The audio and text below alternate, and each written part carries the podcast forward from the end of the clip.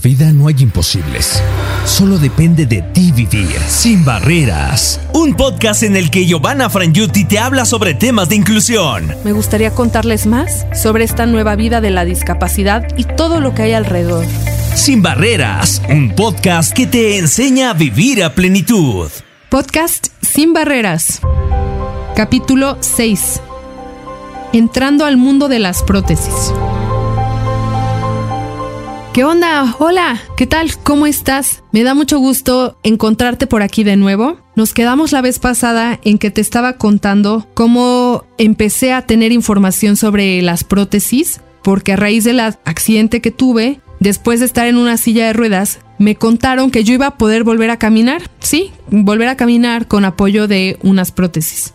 Solo que me gustaría que te imaginaras cómo fue para mí entrar a un congreso sobre personas amputadas, al que fui que te contaba, porque ahí por primera vez me di cuenta que había mucha gente en mi situación. Me acuerdo que había un señor igual con amputación de las dos piernas, en su caso era más alta, era arriba de la rodilla. Había un jugador de fútbol que tenía una amputación en una pierna y sin embargo jugaba fútbol habían muchos niños y niñas que tenían amputación de pierna o brazo y los veías jugando por todo el salón. Y también existía una terapeuta física que nos daba conferencias y un protesista que también nos informó sobre una prótesis adecuada.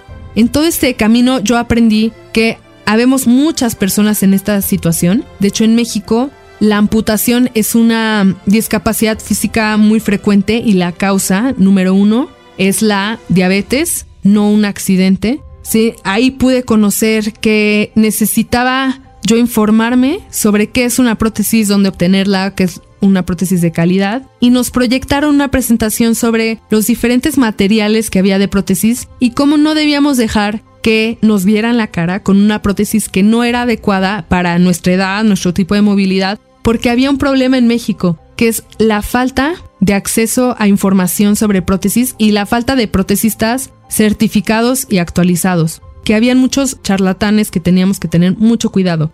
En todo este camino eso me ayudó a mí a descubrir un mundo de información, porque nosotras, mi mamá y yo, con quien fui a este evento, llegamos en cero con un cuaderno en la mano que de estar vacío pasó a estar lleno de notas, información, de todo lo que tenemos que saber a partir de ahora en adelante entré al mundo de las prótesis, al mundo gigante de diferentes tipos de componentes que existen. Gracias a, Dios hay, muchos avances en la tecnología, pero no puedes tomar estas decisiones solo sin un protesista adecuado porque pueden ser perjudiciales a tu salud. Incluso ahí recuerdo que un amputado me comentaba que él tuvo una segunda operación debido a que su prótesis no fue adecuada y lo tuvieron que volver a operar. Toda esta información me hizo pensar a mí que necesitaba a fuerzas para salir de esta situación, acercarme a organizaciones serias, a organizaciones empáticas, a personas y profesionistas de la salud que estuvieran alineados con mis objetivos, porque había que tener mucho, mucho cuidado. Más adelante, al retomar mis estudios, empiezo a tener oportunidades de participar en concursos de derecho, empiezo a poder eh, avanzar en mis materias y en mi plan de estudios y ya se acercaba la, la titulación. Y eh, poderme recibir como abogada y tuve un, proceso donde a raíz de, de un acercamiento con, con familiares y conocidos nos ofrecieron unas prótesis, acercarnos a un protesista y, en, fue así como inicié mi proceso de adaptación a una prótesis. Me tomaron unos moldes hechos a la medida a cada centímetro de mí para que no hubiera ninguna, ninguna fricción y entonces inicié con un proceso de ajustes, de terapias ya más fuertes,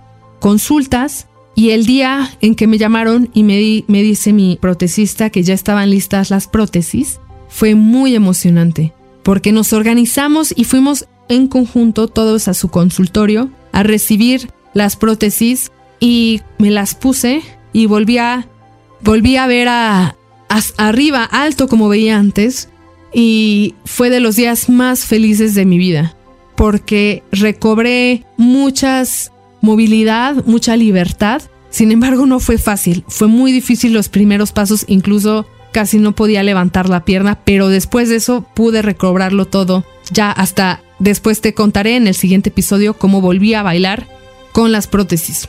Gracias por escucharme. Estamos en el podcast de Sabrosita llamado Sin Barreras. Te recuerdo que hay un WhatsApp que es 55 37 64 1203 y que puedes enviar también comentarios a sabrosita.nrm.com.mx.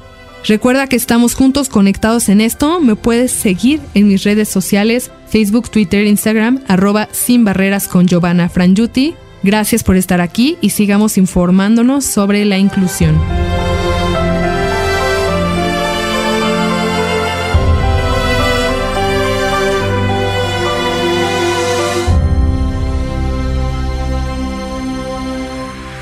Sin Barreras, un podcast que te enseña a vivir a plenitud. Escucha un nuevo episodio cada jueves a través de sabrosita590m.com.mx y a través de nuestra aplicación móvil.